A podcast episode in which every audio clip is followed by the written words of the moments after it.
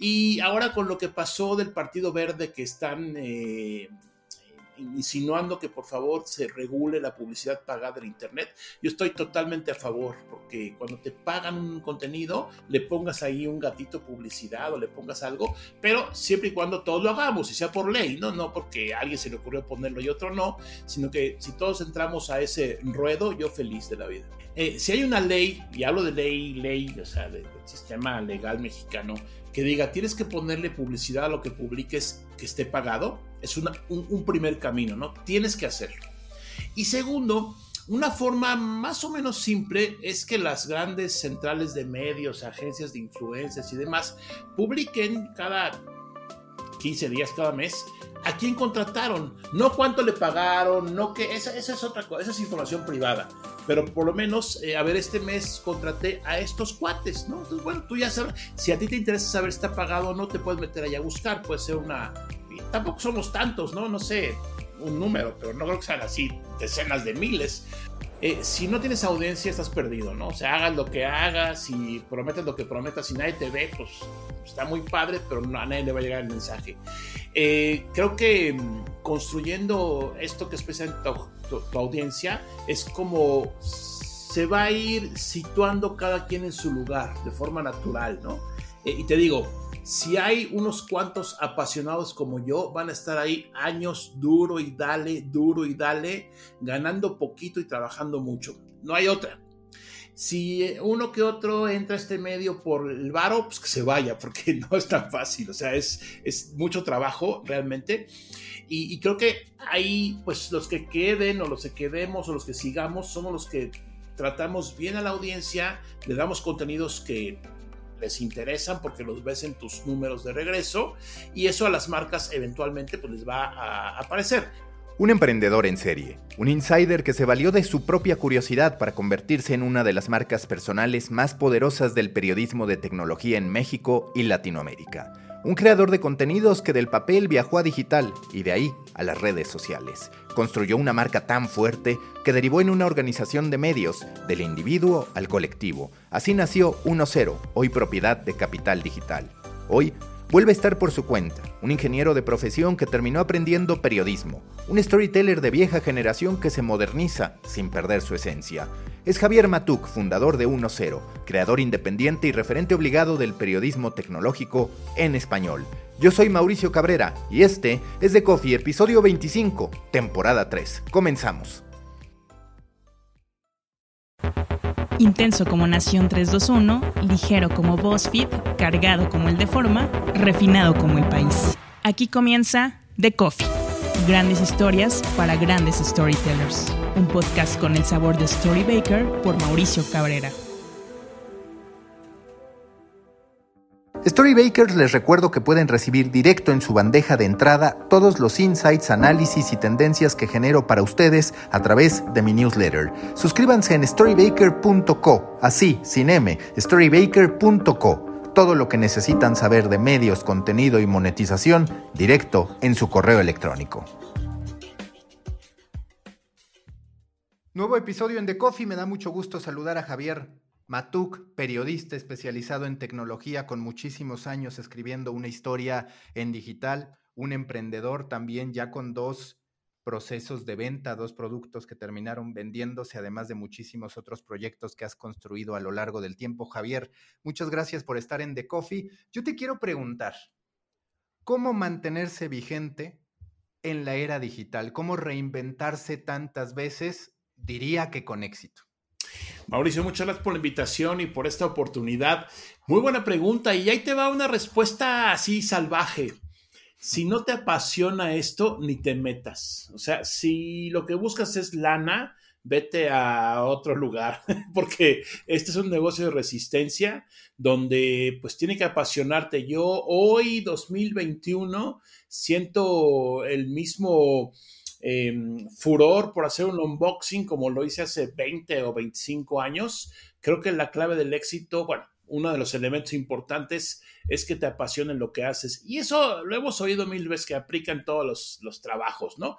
Pero aquí yo creo que es más relevante porque de repente si hay subidas y bajadas y tienes que estar pues siempre atento a lo que viene y también, por supuesto, pues te tiene que emocionar así, literalmente, adrenalina cada vez que hay un producto o lanzamiento nuevo. De lo que te ha tocado vivir, ¿cómo definirías esas etapas? Digamos, ¿cuáles serían las tres etapas en las que tú partirías no solo tu experiencia, sino sobre todo el viaje que has tenido que dar en digital, de aquellos momentos en los que fundas una empresa, después terminas con uno cero, todo lo que has ido viviendo ahora de manera independiente. ¿Cuáles para ti son esos momentos parteaguas de la vida digital que tú has experimentado?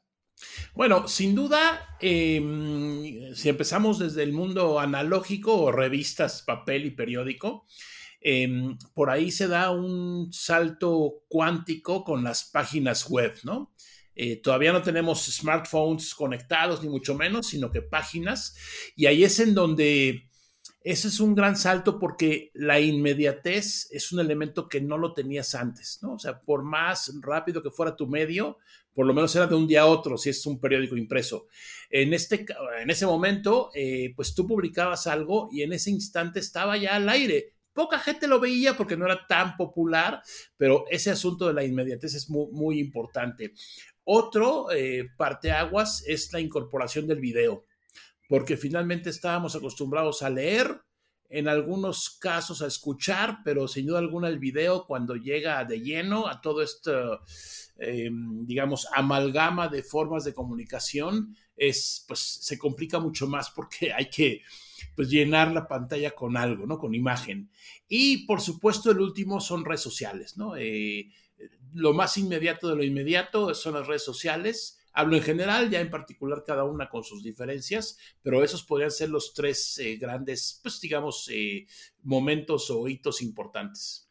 Y que además el periodismo de tecnología ha sido quizás de los que más se ha transformado porque pasó de de pronto tener algunos espacios marginales en ciertas plataformas tradicionales, por ahí en revistas y con una presencia constante, a masificarse ya que hoy hay mucho periodista especializado en tecnología con múltiples aterrizajes. ¿Cuál es la observación, si a ti te pidieran resumir, cuál ha sido la evolución del periodismo de tecnología? ¿Cómo defines el escenario que hoy vive este periodismo que además de ser muy vasto, pues tiene a cada vez más actores participando en él, a cada vez más personas interesándose sí por reviews de productos, pero también por las implicaciones de la tecnología, pero después por el uso de la tecnología para que los creadores de contenido puedan producir esas piezas. ¿Cuál es tu análisis profundo sobre el periodismo de tecnología? Mira, yo creo que hay eh, básicamente dos em, situaciones. Y eso desde hace muchos años. ¿eh? Que dice, ¿qué es más fácil? ¿Enseñarle a escribir a un ingeniero o enseñarle ingeniería o tecnología a un periodista? Esa respuesta, esa pregunta, perdón, no tiene respuesta. No, no hay una respuesta absoluta. Yo creo que depende de cada caso. Y em, esto lo vemos o lo veo yo tal vez más un poco con mis colegas que muchos eh, parten de la escuela del periodismo y van por la nota, por la nota dura, eh, quieren saber información muy concreta, en particular de algunas marcas, y en el 95% de los casos las marcas no te dan ningún dato de ese tipo. Nada más te dicen lo que quieren que tú escuches, tú lo escuchas eh, y si quieres lo usas o no, pero creo que esa... Ese, ese, llegar a este medio desde una escuela de periodismo es una historia y la otra, como la mía, yo soy ingeniero industrial, yo no estudié nada de esto, es eh, pues a los que nos gusta, ¿no? Y tenemos alguna facilidad de palabra o, escrita o hablada, y entonces le buscamos un poco más. Y también depende, por supuesto, el cliente, el producto, la situación, todo, pues las preguntas adicionales, no nada más del producto, son las que de alguna forma te ubican, ¿no? Como una persona que entiende todo el cuadro o nada más está viendo un pedacito del dibujo, ¿no? Y que a ver, tú dices aquí que no hay una respuesta absoluta respecto a qué es más sencillo si hacer que el periodista de pronto sepa de ingeniería o que el ingeniero se ponga a hacer periodismo. Pero me parece que estás queriendo ser, si lo queremos llamar así, benévolo con los periodistas. ¿Por qué? Porque en mi análisis cada vez se demuestra más que de pronto insiders de una industria tienen más capacidades para profundizar en esos ángulos que tú dices. Primero, no traen ese chip de buscar la nota que me parece positivo porque esta idea en la que el periodista interrogaba muchas veces como si fuera un juicio a la persona que entrevistaba, está quedando en desuso. Hoy las propias personas de marcas pueden salir y ellos mismos habilitar sus espacios sin tener que pasar por esos interrogatorios. Y después, porque en efecto, como tú dices, a ver, si tú eres ingeniero, es posible que sepas algunos ángulos que el periodista de manera natural no. Lo mismo pasa con el economista cuando habla de temas financieros. Lo mismo pasa con alguien especializado en fintech y al final puede empezar a elaborar contenido a ese respecto. ¿Dirías tú en tu análisis y reconociendo que los hubiera no existen, pero que sin duda te ha favorecido ser antes, digamos, un especialista de una industria que periodista? Em, no, no me ha favorecido. O sea, lo que yo estudié es una carrera con muchas materias de ciencias exactas, eh, aburrida para otro, para muchos, para mí no, finalmente es lo que decidí estudiar. Eh, pero como al segundo año de la carrera dije, no, a ver, esto está muy bonito, pero no me quiero dedicar a esto y di un giro absoluto, ¿no? Terminé esa carrera, etcétera. Yo creo que los backgrounds, como se dice hoy en día, pues es como tu pedigrí, pero nadie le hace caso, ¿no? O sea, un buen, es que el, término periodista está muy, pues, sobrevalorado, ¿no? siempre está ahí este, con una condecoración. Es que este es periodista, hay que hacerle caso, ¿no? Pues no, finalmente yo creo que hay... No, y es que, a ver, vamos a entendernos, cuando no había medios digitales, pues había un editor y el editor era el que te decía, no, esto está horrible, hazlo otra vez, o el editor te decía, a ver, cámbiale y vete por acá, etcétera, como lo vemos en las películas, ¿no? De los reporteros que son muy famosos y está el editor siempre encima, esta gran, este gran Big Brother dentro de la empresa donde trabaja y que ve todo. Hoy eso no existe. Cada quien publica y hace lo que quiere y los resultados, pues, tendrán mucho que ver con qué también lo hizo o no y también a ojos de quién, porque finalmente, si yo estoy acostumbrado a leer un periódico, el periódico A, ¿no? Y tengo, o sea, ese periódico tiene un perfil de lector, si de repente le pongo un contenido que no viene mucho al caso, pues brinca. Sin embargo, si yo no soy ningún, no leo ningún periódico, simplemente leo redes sociales y sigo personas, pues los contenidos son más flexibles, ¿no? Estoy dispuesto a consumir contenido no tan rigurosamente escrito y, tampoco tan em, analizado y comparado es la nota corta, que me lleva al siguiente tema, que estamos pues inmersos en la satisfacción instantánea de todo, ¿no? De todo. Entonces, eh, pues tú velo, ¿cuánta gente lee hoy en día más de cinco, por unos cinco minutos una nota en internet? Pues no lo lee la gente. Eh, yo tengo un adolescente de 18 años y los videos de 15 segundos los adelanta. Le digo, a ver, espérate. No, no, ya, ya, ya. Eso eh, es el nuevo público, es el nuevo consumidor. No sé si no, pero el actual. Y creo que es uno de, las, de los elementos adicionales que cualquier persona con estudios de periodismo o sin estudios de periodismo tiene que aventarse, su público.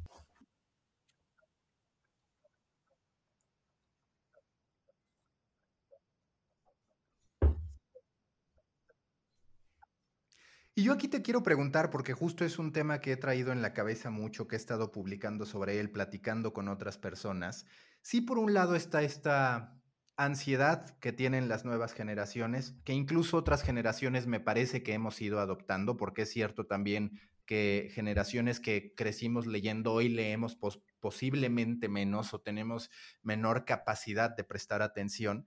Para ti, ¿qué tan importante es la que llaman alfabetización mediática. Digamos, buscar, impulsar que desde la misma formación, por ejemplo, en Estados Unidos ya hay programas a ese respecto, se enseña a la gente a cómo consumir medios de comunicación. Por supuesto, hay distintas implicaciones. No es lo mismo no prestar tanta atención a un gadget, que digo, ahí puede tener una consecuencia en términos de que hayas invertido mal tu dinero, a que consumas mal otro tipo de información que tiene implicaciones hasta para tu salud, como pasó con la pandemia. ¿Tú identificas esta necesidad, el preparar también a la audiencia para todo lo que ha ido cambiando y para todas las tentaciones que están allá afuera?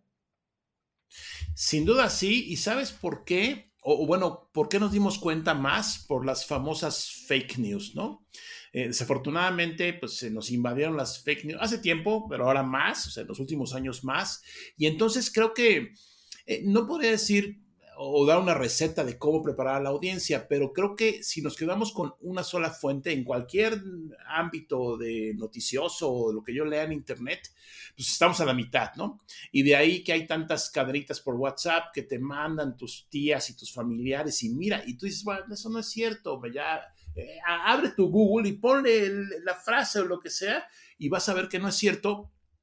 Y es en donde este círculo, pues, eh, virtuoso se cierra, porque tú, digamos, depende de tu edad, igual conoces por ahí uno o dos medios eh, serios, entrecomillados, pero por lo pronto unos medios. Y entonces si ves una noticia tal que dices, mm, no, no sé, no estoy tan seguro, lo buscas y si ninguno de los medios grandes y respetables, lo subrayo, ¿no? Pero los medios grandes traen la nota, puede ser que no sea cierto. Entonces es ahí como tú te vas moldeando y nos ha pasado, ¿no? A mí me ha pasado un par de veces. Eh, lees una nota, igual un tuit o algo y dices, ah, cabrón, ay, híjole. Y resulta que a los segundos piensas y dices, no, pero a ver, igual esto no es cierto y vas y consultas. Creo que esa parte y aparte que es muy fácil hoy en día de consultar más de una fuente, es parte de esta adecuación a los nuevos medios, ¿no? Y nos ha pasado seguramente en YouTube. Si estás buscando un video de algo, acabas viendo dos o tres, ¿no? Para ver si realmente es cierto o si te sirvió, no necesariamente noticia, ¿no? Pero te sirvió lo que viste eh, y creo que es parte de, de esta adopción, pero así un protocolo exacto que tengamos que aprender o que surja por ahí un curso o algo, yo creo que por lo pronto, hasta alguien que le ve la forma de hacer negocio, pues no va a salir, ¿no? Yo te quiero preguntar, hace rato hablabas de cómo consumen generaciones como la de tu adolescente de 18 años. Y siempre nos enfrentamos a aquellos que ya llevamos tiempo en digital a una especie de dilema existencial que representa, voy a crecer, por no decir envejecer con mi audiencia, o voy a intentar captar también a las nuevas audiencias, o voy a hacer un combo. Tú ¿Dónde te intentas situar entendiendo que eres alguien ya reconocido por una audiencia bastante específica, que hay oportunidad de conquistar a una audiencia más joven, que aún así pues tiene algunos referentes de su edad, otro tipo de consumo. ¿Qué ejercicio has hecho de introspección para decir, aquí es donde me posiciono, esta es la audiencia a la que quiero llegar, esto sí lo hago, esto no va conmigo? Fíjate que esa respuesta eh, es cambiante, o sea, digamos, depende mucho del tipo de producto, de noticia, de servicio. Creo que no tengo así un listado de esto sí, esto no. Sin embargo, sí entiendo que yo en términos de Internet estoy ancianísimo porque pues, me tocó desde que no había Internet. Pero creo que también la edad eh, es un factor que mm, lo puedes transmitir o no en tus contenidos, en tus videos, en lo que hagas. Eh, y creo que no hay que llegar al extremo de quererse pasar por un chavito de 18, porque eso no viene al caso, ni, ni chaborruco funciona. ¿Por qué? Porque la gente que te ve dice, ah, este güey es un payaso, ¿para qué le hago caso? Pero, sin embargo, creo que me pongo yo en los zapatos de mi adolescente local y, dice, pues igual, y sí veo un video de este ruquín, ¿no? Porque pues me latió lo que dijo. Pero por supuesto voy a seguir consumiendo contenidos de gente mucho más joven, con contenidos mucho más mm, hechos para la edad que estamos hablando. Y yo creo que la respuesta concreta es hay que adaptarse. O sea, yo hago contenidos que sé que están aburridos para gente de 18 años, pero los sigo haciendo porque a mí me gustan. Eh, y de repente hago un contenido que digo, pues esto igual lo puede usar, ver, consumir, pues cualquier persona de cualquier edad, porque no está limitado a una cierta eh, segmentación de 15 a 18 y 18 a 20. No, o sea, finalmente es contenido como pues digo, universal más o menos, ¿no? ¿Y qué tan metodológico eres? Porque justo hay personas que sí hacen su buyer persona o reader persona y dicen, ok, yo le hablo a estos perfiles. ¿Tú sigues algún tipo de metodología o más bien, pese a ya todos los años que llevas, es mucho, tengo el feeling de que esto va a funcionar? ¿Cómo trabajas? ¿Cómo decides qué piezas de contenido hacer y qué piezas no? 50% es feeling y 50% es ver tus estadísticas, ¿no? ¿Quién te ve realmente? Entonces, de repente puede haber mucha emoción por algún producto, etcétera, y digo, mm, esto está bueno. Eh, por ejemplo, eh, precios, ¿no? Este, acabo de hacer una reseña de una laptop que cuesta 50 mil pesos. Y digo, ay, yo no la compraba nunca la aunque tuviera el dinero, no la compraba. Entonces, es ahí cuando dices, mm, me late que sí lo voy a hacer, pero no me voy a, no voy a decir que está cara, sino que es un producto costoso que te ofrece ciertas ventajas o yo qué sé. Y entonces es ahí cuando el feeling, te digo, es del 50% y el otro trabajo en el periodismo de tecnología en una cultura quién te lee, quién te sigue, de acuerdo a lo que te reportan las redes sociales, que es el único número más o menos equilibrar, establecer estos parámetros entre las relaciones públicas y la creación de contenido independientemente de si es periodismo o no, porque continuamente, pues claro que uno sabe que reseñas pueden estar sometidas a ciertas opiniones que no les gusten a algunos. ¿Tú cómo has sobrellevado ese que es un, pues un ir y venir constante, un pensamiento recurrente por parte de un creador de contenidos que debe pensar sí en su audiencia, sí en la objetividad, pero también es cierto en tener acceso a un network que le permita moverse, acceder a eventos? Mira, hay ahí varios principios básicos, ¿no? Primero, uno, no publicar lo que no quieres publicar.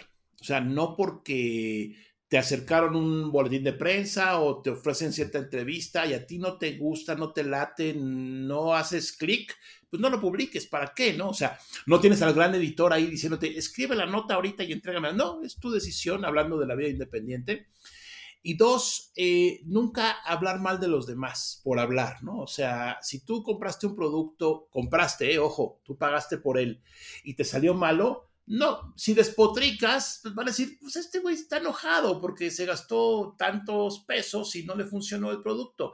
A mí me, diario más o menos, me llegan como dos, tres tweets con mensaje directo.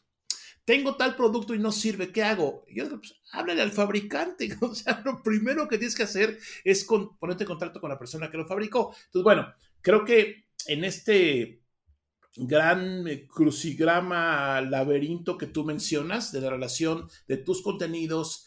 Eh, primero, no hacer lo que no quieres hacer porque no te va a salir bien. Segundo, no hablar mal por hablar mal, o sea, finalmente no tiene ningún sentido. Claro, si te quieres dedicar a eso, pues pon un canal de chismes, ¿no? Y ahí hablas de lo que tú quieras.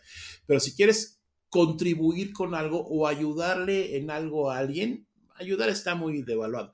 Em, dale tu opinión de algún producto a alguien pues adelante, ¿no? Hazlo. Y ahora con lo que pasó del Partido Verde que están eh, insinuando que por favor se regule la publicidad pagada en Internet, yo estoy totalmente a favor, porque cuando te pagan un contenido, le pongas ahí un gatito publicidad o le pongas algo, pero siempre y cuando todos lo hagamos, y sea por ley, ¿no? No porque a alguien se le ocurrió ponerlo y otro no, sino que si todos entramos a ese ruedo, yo feliz de la vida. Que aquí el problema, y yo justo también escribí sobre eso, a ver, hay estimaciones que dicen que en 10 años todos serán creadores de contenido, todos de una u otra manera estarán ahí. Por supuesto, eso no determina que todos van a recibir dinero por su contenido, pero sí un buen porcentaje.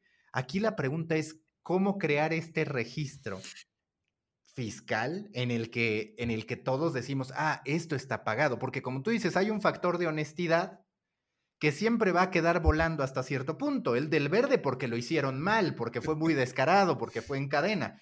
Pero seamos honestos, hay manera de hacerlo sutilmente como para que no se note. Es decir, ¿tú qué camino ves para que se pueda regular de mucho mejor manera ante el hecho de que todos somos potencialmente creadores de contenido susceptibles de vivir de nuestra obra? Yo lo veo más o menos fácil, un poquito utópico, pero fácil. Eh, si hay una ley, y hablo de ley, ley, o sea, del sistema legal mexicano, que diga, tienes que ponerle publicidad a lo que publiques que esté pagado, es un, un primer camino, ¿no? Tienes que hacerlo. Y segundo, una forma más o menos simple es que las grandes centrales de medios, agencias de influencias y demás publiquen cada 15 días, cada mes, a quién contrataron, no cuánto le pagaron, no que esa, esa es otra cosa, esa es información privada pero por lo menos, eh, a ver, este mes contraté a estos cuates, ¿no? Entonces, bueno, tú ya sabes, si a ti te interesa saber si está pagado o no, te puedes meter allá a buscar, puede ser una, y tampoco somos tantos, ¿no? No sé, un número, pero no creo que sean así decenas de miles, en donde cada central de medios se comprometa. Esa es una idea, insisto, utópica, creo que no va a pasar, pero puede ser una forma de hacerlo, ¿no? Yo le pongo que es publicidad y la compañía que me contrató y me pagó, obviamente, le pon, me reporta en su base de datos. Creo que el monto es otra historia. Eso es la segunda parte de este asunto. La primera es saber que es una publicación pagada o no. Y en tu perspectiva, hablando del periodismo de tecnología, ¿cuál es el panorama? Porque, por ejemplo, siempre que se habla de periodismo de videojuegos y pasa un poquito con tecnología, pues tu anunciante natural, eso posiblemente cambie con los eSports y demás que entran otro tipo de marcas, pero cuando tú hablas de un videojuego, ¿quién es el que te suele pagar? El estudio, o era el que te solía pagar. En tecnología ocurre algo parecido. ¿Tú qué vislumbras ahora que cada vez hay más ingresos a través de marketing de afiliados, ahora que muchas veces se busca que haya un elemento de conversión, ¿qué tanto ha cambiado tu negocio y más allá de tu negocio, el del periodismo de tecnología? Pues fíjate que no creo que haya cambiado mucho eh, el fondo, que es tu audiencia, y sí ha cambiado la forma. Eh, si no tienes audiencia, estás perdido, ¿no? O sea, hagas lo que hagas y prometes lo que prometas y nadie te ve, pues está muy padre, pero a nadie le va a llegar el mensaje. Eh, creo que mm, construyendo esto que es tu, tu, audiencia es como se va a ir situando cada quien en su lugar de forma natural, ¿no? Eh, y te digo, si hay unos cuantos apasionados como yo, van a estar ahí años duro y dale, duro y dale, ganando poquito y trabajando mucho. No hay otra si uno que otro entra a este medio por el varo, pues que se vaya, porque no es tan fácil, o sea, es, es mucho trabajo realmente. Y, creo que ahí, pues los que queden o los que quedemos o los que sigamos, somos los que tratamos bien a la audiencia, le damos contenidos que les interesan porque los ves en tus números de regreso y eso a las marcas eventualmente pues les va a aparecer. Y creo que se requieren más, o sea, tú mencionas que muchos van a ser eh, creadores de contenido, etcétera, yo creo que se requieren más, o sea, hay muy pocos, o me puedo incluir, habemos muy pocos haciendo esto de forma constante todo el tiempo, ¿no? O sea, porque sí, está el palomazo hay que alguien hace, pero creo que las marcas, eh, me imagino que estarán buscando eh, siempre gente nueva, no necesariamente joven, pero gente nueva que conecte con la audiencia, esa es la parte más importante. Acabo de subir un video de un producto que ya reseñaron todos mis colegas, que tiene 100 mil views y todo, y dije, lo voy a reseñar porque me latió. Lo subí y pone un cuate un comentario muy interesante, dice, ay, me gusta que usted me platique sobre los productos. O sea, no me dijo que estaba bien o estaba mal, si me equivoqué en algún término de tecnología, no me gusta que me platique, ¿no? Ese comentario, dije, híjole, pues sí, hay gente que le gusta cómo hablo y lo que hago y lo que digo, entonces está bien, es parte de la audiencia. Y creo que aquí hay un factor importante, Mauricio, porque estamos hablando de las marcas como tal, como, como, como el dios del Olimpo, ¿no? Y creo que en medio, bueno, eh, sí, entre la marca y en este caso el influencer, el anunciante, como sea, está este mar de compañías cazatalentos eh, trabaja poco, gana mucho, que eso sí creo que es, hay que tener mucho cuidado con quién haces negocio. Oye, y hablando de tu evolución, de tu transformación, ¿Cómo te sentiste en los días posteriores a ya salir por completo de 1-0, que por supuesto en su momento hablaremos de 1-0 y demás, pero qué ha representado para ti después de, primero, estar por tu cuenta, después construir todo un equipo, tienes matuk.com, termina siendo 1-0, ahora de manera independiente. ¿Fueron complicados esos primeros días? ¿Te resultó difícil adaptarte a ese nuevo ritmo de estar de creador de contenido independiente? ¿Qué te gusta? ¿Qué extrañas? Fíjate que no, o sea, esto obviamente es, eh, bueno, fue la culminación de una idea y un proceso que llevó mucho tiempo, no fue de un día a otro que decidí hacerlo. Entonces ya venía yo, lo veía venir y la verdad es que en el día con día no ha cambiado mucho porque siempre he estado creando contenido, eh, tal vez no para mí, no con mi marca, pero siempre lo he hecho. Entonces, no, digamos que pasó, pues sí, un poquito el, la añoranza del equipo de trabajo que había, etcétera, pero fuera de eso no sucedió más. Afortunadamente nos agarró en la pandemia y digo que afortunadamente porque y el que lo diga está mintiendo. Hubo mucho más trabajo en medios digitales y más en tecnología que las compañías vendieron como locas, computadoras, celulares, conexiones a Internet, todo.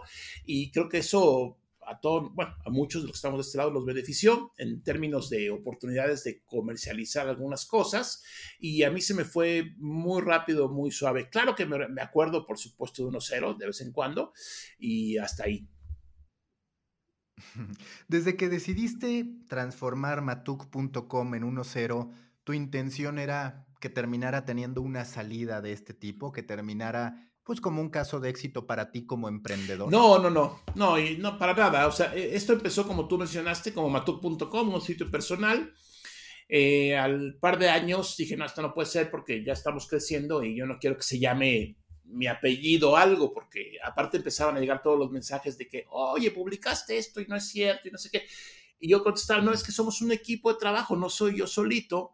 Entonces, bueno, ahí fue cuando dije, no, a ver, esto no está padre, vamos a cambiar el nombre.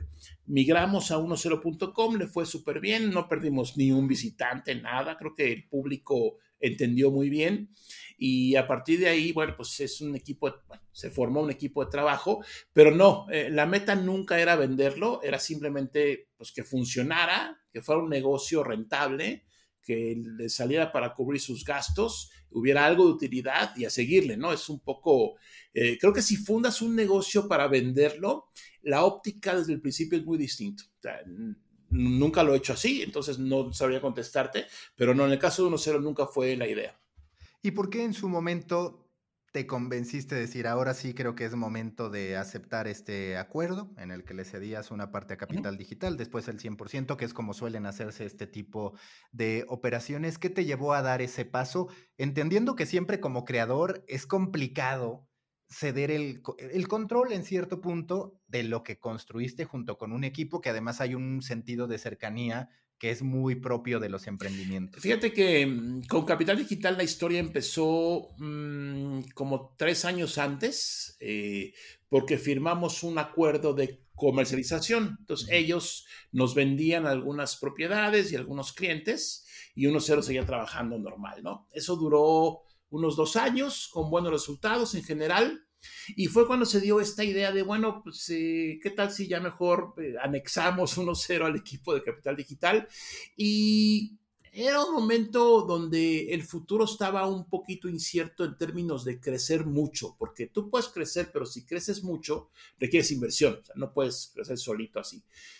Y esto, digamos que se juntó el hambre con las ganas de comer y dije, bueno, pues puede ser, ¿no? O sea, el equipo de Capital Digital los conozco, los conocía desde, desde antes y, me latió mucho esa idea de pertenecer a un grupo de, sitios con algunas eh, proyecciones a futuro y dije, bueno, pues ¿qué es lo peor que puede pasar? Pues que no funcione, pero afortunadamente funcionó toda esta migración, eh, todo el, traspaso de la gente, que como tú mencionas, un equipo muy compacto, pero sí hubo eh, momentos ahí, alguien se enojó así, oye, bueno, si no quieres, llégale, o sea, no, no, no es a fuerzas, ¿no? Pero no, afortunadamente todos, eh, todo el equipo, acabamos en 1-0, parte de Capital Digital, trabajando sin problema.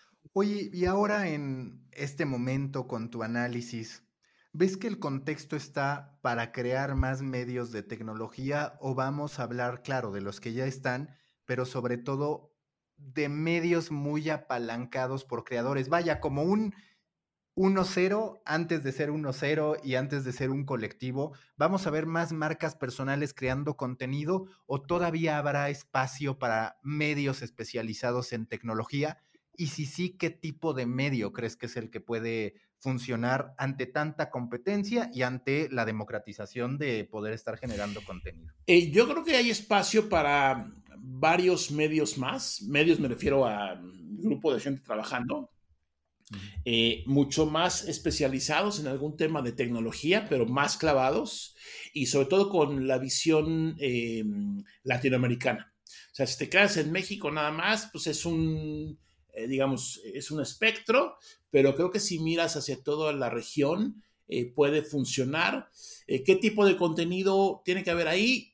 No lo sé, y si lo sé no te lo digo, pero, o sea, algo diferente a lo que hay, por supuesto, ¿no? O sea, no puede haber un nuevo medio que haga un unboxing de un teléfono, porque eso hay 37 y aparte hay 45 que lo hacemos, ¿no? Entonces, em, creo que algunos contenidos especializados más clavados podrían funcionar, pero está al otro lado de la moneda. Esos son más difíciles de vender porque las marcas luego quieren todo muy fácil y quieren acabarse el presupuesto, digamos, con cualquier contenido. Y es ahí donde entramos en este estilo de afloje.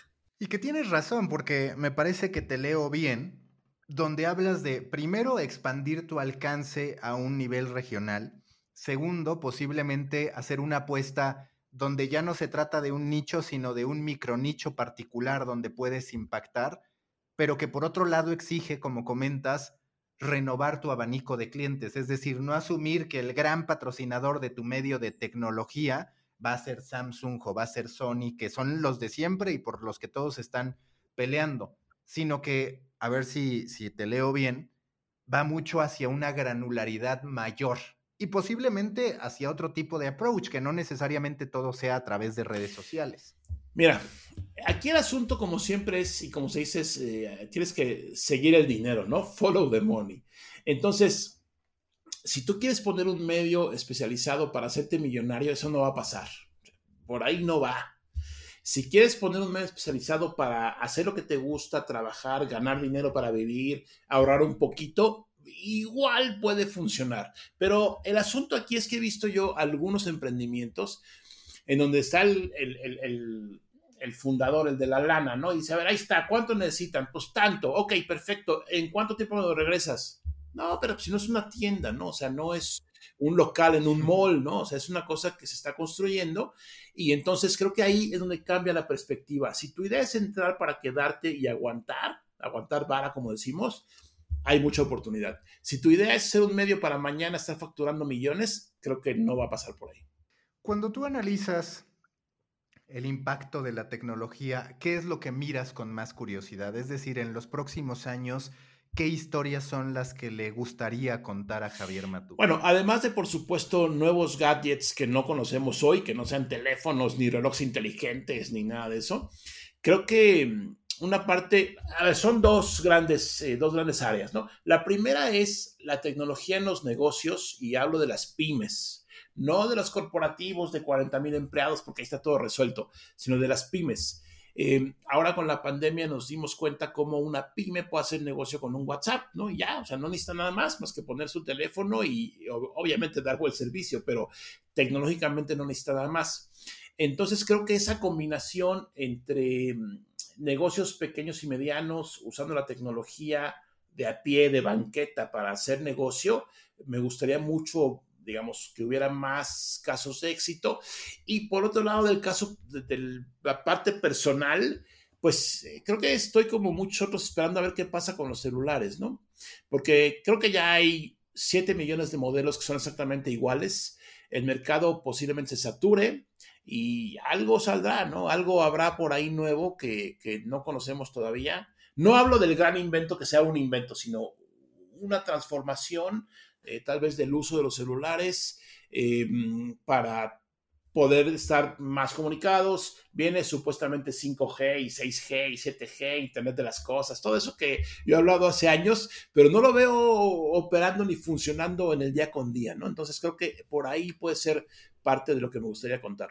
¿Y los wearables para cuándo ya serán esa realidad? Porque esa es otra que se dice ya desde hace mucho que nos van a estar dominando. Es cierto que ha ido mejorando lo que te entrega un reloj inteligente, que han ido mejorando ciertas cosas, pero por ejemplo, tú sí ves que la voz se va a terminar convirtiendo en ese conducto bajo el que nos comunicamos con la tecnología.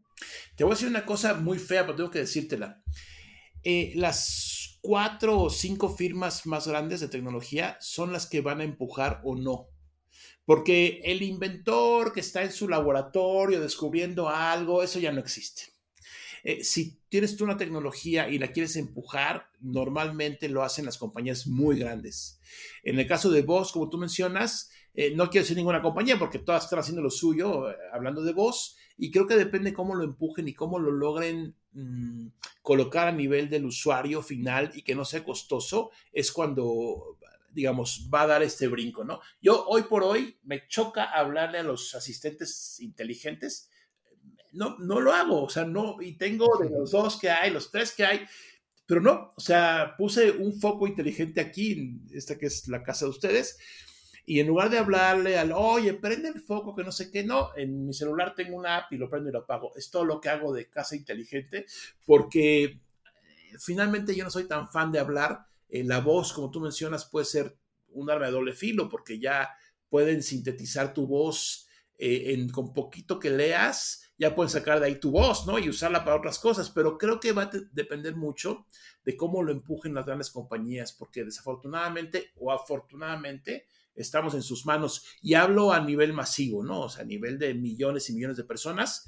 Hay que ver qué hace cada compañía grande y cuánta gente se ve afectada o beneficiada por esos lanzamientos. ¿Cuáles dirías a lo largo de tu trayectoria como emprendedor, como un pues sí, al final un emprendedor tanto colectivo como a título personal en términos de estar empujando tus proyectos, ¿qué han sido las claves? Además de la pasión, ¿qué características has identificado que independientemente de los cambios ahí han estado con Javier Matuk para decir, pude armar un equipo que estuvo muy unido a través de 1.0 desde matuk.com, pude trascender distintos momentos, porque es una realidad que muchos en los impresos se quedaron, aunque muchos se quedaron en la época de sitios que publicaban cualquier cantidad de noticias. Tú, en cambio, has ido migrando, has ido surfeando eso. ¿Cuáles han sido las claves de eso? Mira, hace poquito leí esta frase y, creo que engloba mucho lo que me preguntas.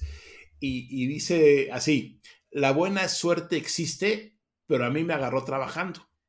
Entonces, eh, no creo que haya una lista de situaciones en particular, es simplemente estar todo el día, o sea, 24 horas al día, viendo por dónde va la cosa. Y en 10 actividades que lleves a cabo, en este caso online y todo, tendrás suerte en tal vez dos o tal vez tres. Y a partir de ahí dices, ah, ok, esto le fue bien, eh, voy a irme por este lado para hacer tal cosa, ¿no? Ahora, la otra es que de repente me ha pasado eh, durante muchos años. Generas contenido que tú piensas que nadie lo va a ver. Dices, no, hombre, es que esto está horrible, esto, ¿a quién le va a interesar? Pero bueno, pues ya lo estás haciendo y lo sacas. Y resulta que tuvo muy buena recepción. Entonces, una es, en mi caso, ha sido un poco de suerte y la otra es nunca demeritar ninguna idea, ¿no? Nunca decir, no, esto no. No sabes, ¿no? Si no em, rompe tu esquema, si no te saltas muchas eh, reglas propias, haz el contenido y tienes la ventaja de que uno no te cuesta publicarlo, afortunadamente, y dos, pues la reacción es inmediata, ¿no? Y puedes ver ahí rápidamente si le atinaste o no. Fue un poco de buena suerte que te agarró trabajando y tienes que ir acumulando. No creo que haya una receta para esto, sino que simplemente se construye todos los días. Y que esto que mencionas es clave, porque yo justo ahorita he estado escribiendo mucho del desaprendizaje y de pronto queda la sensación de que, por ejemplo, los periodistas por esta posición un poco más alta que ellos mismos se asignan, no quieren exponerse a hacer algo que no funcione, se la viven en la búsqueda de esa nota que de tan obsesivamente buscarla no termina por llegar.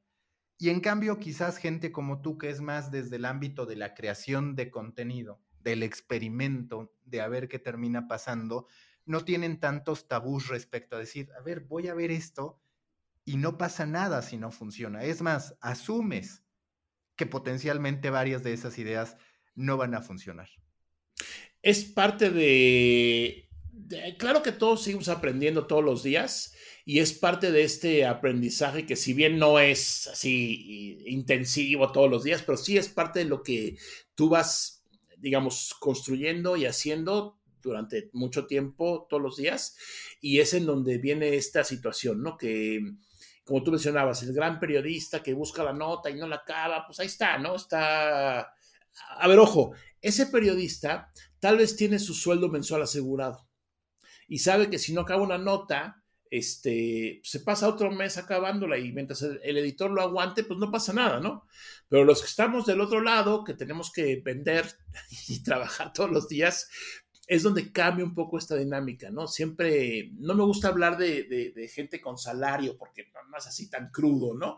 Pero si tú tienes esa necesidad, por supuesto, inquietud de buscarle todos los días, eh, es lo que te va a dar esta sensación de está bien o está mal, pero me arriesgo, como tú dices, ¿no? Hace poquito me decía mi hija, ponle filtros a tus historias, le filtros de kick. Sí, sí, filtros de la cara. Le digo, no, no, discúlpame, yo no soy. o sea, yo no soy, primero no soy influencer, esa palabra ahí me choca. Este, y no, no, no le voy a poner un filtro porque la gente que ve mis historias, espero que las vea por lo que digo, no por lo que ven, ¿no? Porque digamos que no soy un galán de telenovela, ¿no? Entonces, bueno, si te gusta el contenido por lo que estás viendo, pues qué bueno. Y, ese tipo de cosillas que son ya generacionales 100%, pues siguen apareciendo mientras más pasa el tiempo. Y que además a ver si coincides, a veces terminas dándote cuenta de que el contenido que están generando no es tan distinto en realidad a lo que tú hacías. Por ejemplo, en TikTok hay un uso de la voz en off recurrente hoy en día. Hay un uso de yo presento de qué va el contenido, que posiblemente cambie en ritmo, posiblemente cambie en algunas cosas, pero cuando lo terminas analizando a fondo, se parece a lo que siempre hemos hecho, nada más que eh, en nuestra cabeza es tanta la presión que decimos, no, es que yo no puedo hacer eso, pero es fácil de pronto decir, no es tan lejano a lo que siempre ha habido. Sí, pero creo también, Mauricio, que es importante entender que no todos pueden hacer de todo, ¿no? O sea, eh, si tú me dices, hazte ahorita un video de TikTok donde salgas, no bailando, eso no, pero donde salgas haciendo tal cosa y todo, digo, mm, no me late, o sea, no me veo haciendo eso, ¿no? Eh, y en cambio los chavos tiktokeros bailarines, pues sí es lo que saben hacer. Entonces creo que también depende, además del medio y la forma de hacerlo, es a ti que te late sí hacer o no hacer.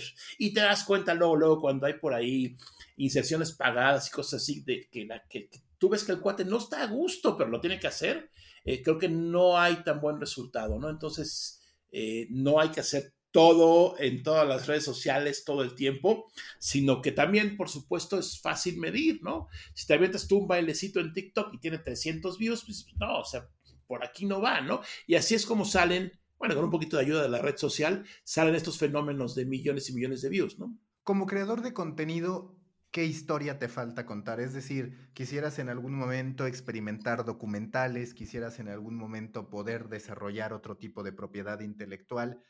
¿Qué te falta por satisfacer, digamos, a ese respecto? Tengo un proyecto que nada más lo llevo acabando 20 años. ya se pasó un poquito de, de dorado. Este, que es, eh, ya está casi, está en las últimas, es, es un libro, es un libro eh, eh, que platica los orígenes que a mí me tocaron vivir de esto en México. es un libro muy anecdótico, muy con mucho diálogo, porque aparte todo fue de memoria.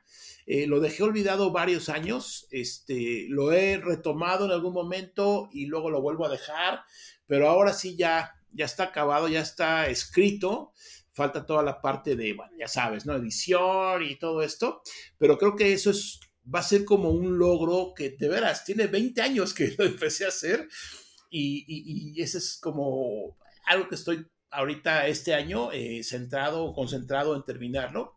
Y a partir de ahí, no sé, no sé, el documental me da mucha flojera. Tal vez me gusta la tecnología retro. Eh, me gusta bastante. Había, de hecho, teníamos en 1.0 una sección retro que la dejamos de hacer porque se acabaron los gadgets, ¿no? Entonces, eh, ya de, los 50 gadgets ya no teníamos nada, porque eso del retro eh, creo que es, aparte de que es curioso y es vendedor, o sea, la gente quiere ver qué pasaba antes, pues si tú lo llegaste a usar, eh, también es una forma de pasártela bien recordando lo que sucedió alrededor del gadget, ¿no? Eh, yo tengo muchas anécdotas, sobre todo con dispositivos musicales, que qué pasa, pones esto, ¿te acuerdas de qué canciones eh, escuchabas en ese gadget y con quién las oías? Entonces, bueno, pues ahí son unos recuerdos muy padres, eh, que eso me gustaría explorar de nuevo. Hay, todavía hay, tengo por ahí guardados algunos gadgets en cuanto a contenido así en video muy concreto, ¿no? Y lo demás, no sé, ¿eh? la verdad es que no, no planeo tanto, creo que es difícil planear en este medio, en este asunto de tecnología. Eh, tienes que ir un poco al día, si no vas al día te quedas y la planeación debe ser a muy corto plazo. Ya te ha tocado pasar por negociaciones por las que no todos los creadores de contenido alcanzan a pasar. ¿Cuáles serían tus recomendaciones? Es decir, has vendido medios de comunicación, has tenido que negociar con marcas. ¿Cuáles serían tus máximas en una negociación? ¿Qué es lo que le dirías a un creador de contenido que se expone a esa posibilidad de, por un lado, monetizar su dinero o por el otro lado, de poder convertir su audiencia personal en un medio o en una corporación, si lo queremos llamar así? Mira, eh, yo creo que em, la gente que vende nació vendedor. O sea, eh, vender todo, ¿eh? Vender desde este mm, tu trabajo, por supuesto, vender un producto, vender tu, ideología. Creo que el vendedor nace, ¿no? Entonces, bueno, ahí hay esa como semillita de, la venta, que son, son los menos, no son todos. Para el creador de contenido que no le sabe a la venta o no ha estado en negociaciones, eh, véndanse caro. O sea, nunca malbaraten su trabajo. O sea, no, no hay forma, porque si tú cobras uno por algo que según tú era de 10, pero era una buena oportunidad, híjole, es muy difícil que después subas la vara y la lleves a 5 o a 7, porque las marcas van a decir, no, hombre, pues ¿por qué? O sea, si me cobraste tanto, ¿por qué ahora quieres más? Creo que más vale no entrar en una campaña que se presente, por supuesto, eh, a decir, bueno, ok, sí, bajarte los chones, como decimos aquí en México, ¿no? Ahora, eso es cuando, cuando te buscan, ¿no? La otra parte muy diferente es cuando tú vas a vender. Si tú vas a vender, pues llevas ya tu idea, tu propuesta, tu estructura de precios, lo que quieres mostrar y sobre todo nunca digas mentiras. O sea, no puedes tú inventarte una audiencia que no tienes, no puedes decir que le llegas a millones de chavos. No, pues ahí están los números, ¿no? Afortunadamente, los medios digitales le quitaron toda esta parte que normalmente se inventaba los medios tradicionales con este el tiro de las revistas y el famosísimo pasalón, ¿no? Que decían, no, es que una revista la leen cuatro personas y ya multiplicaban por cuatro la audiencia. Todo eso sigue en medios impresos, pero en digital desapareció afortunadamente y afortunadamente pues todo está registrado de tal forma que no te conviene eh, vender algo que no vas a lograr y siempre pues, con la verdad, ¿no? Y no bajarte eh, del precio así automáticamente, porque si no cae este, caerá otro después, siempre y cuando lo que tú haces o tu contenido, pues valga la pena. ¿Quién te puede decir eso? La mucha o poca gente que te lee o te ve o te sigue en tus redes sociales, ¿no? La última pregunta de siempre en The Coffee, si tú fueras un tipo de café a partir de tu personalidad, de lo que quieres proyectar, ¿a qué sabría? ¿Qué tipo de café sería el café Javier Matuk? Híjole, espresso em, negro. ¿Por qué? Pues sí, o sea, creo que de repente le damos muchas vueltas o queremos adornar mucho algo y, creo que pues, nada más pierdes tiempo, ¿no? Yo no soy, no soy tampoco tan directo ni tan sádico, no, no, no, pero creo que eh, sobre todo en negociaciones es importante hablar con la verdad, o sea, lo que estás viendo es lo que obtienes si le das muchas vueltas, todos perdemos tiempo. En este país eh, estamos muy acostumbrados a no decir que no. Y es por una cuestión cultural, una cuestión de folclore, ¿no? Que tú vas con una marca, oye, te propongo esto, ah, déjame pensarlo. En ese instante sabe que no te va a comprar, pero no te lo dice porque, no, ¿qué? Y yo de repente he estado en muchas negociaciones, le digo, a ver, ¿me vas a comprar sí o no?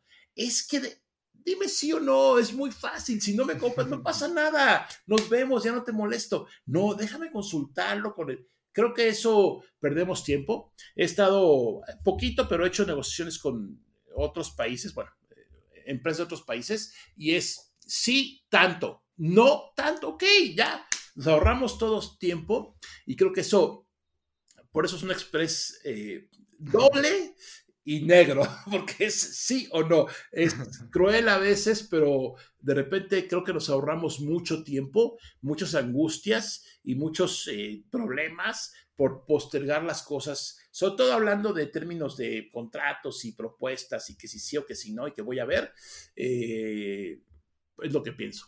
Muchas gracias, Javier. Mucha suerte. Mauricio, gracias a ti y mucha suerte y muchas gracias por estos minutos para platicar contigo. Busca la próxima semana un nuevo episodio cargado de emprendimiento, endulzado con grandes historias y narrado por grandes storytellers. Suscríbete a The Coffee, un podcast de storytellers para storytellers, un producto de Storybaker por Mauricio Cabrera.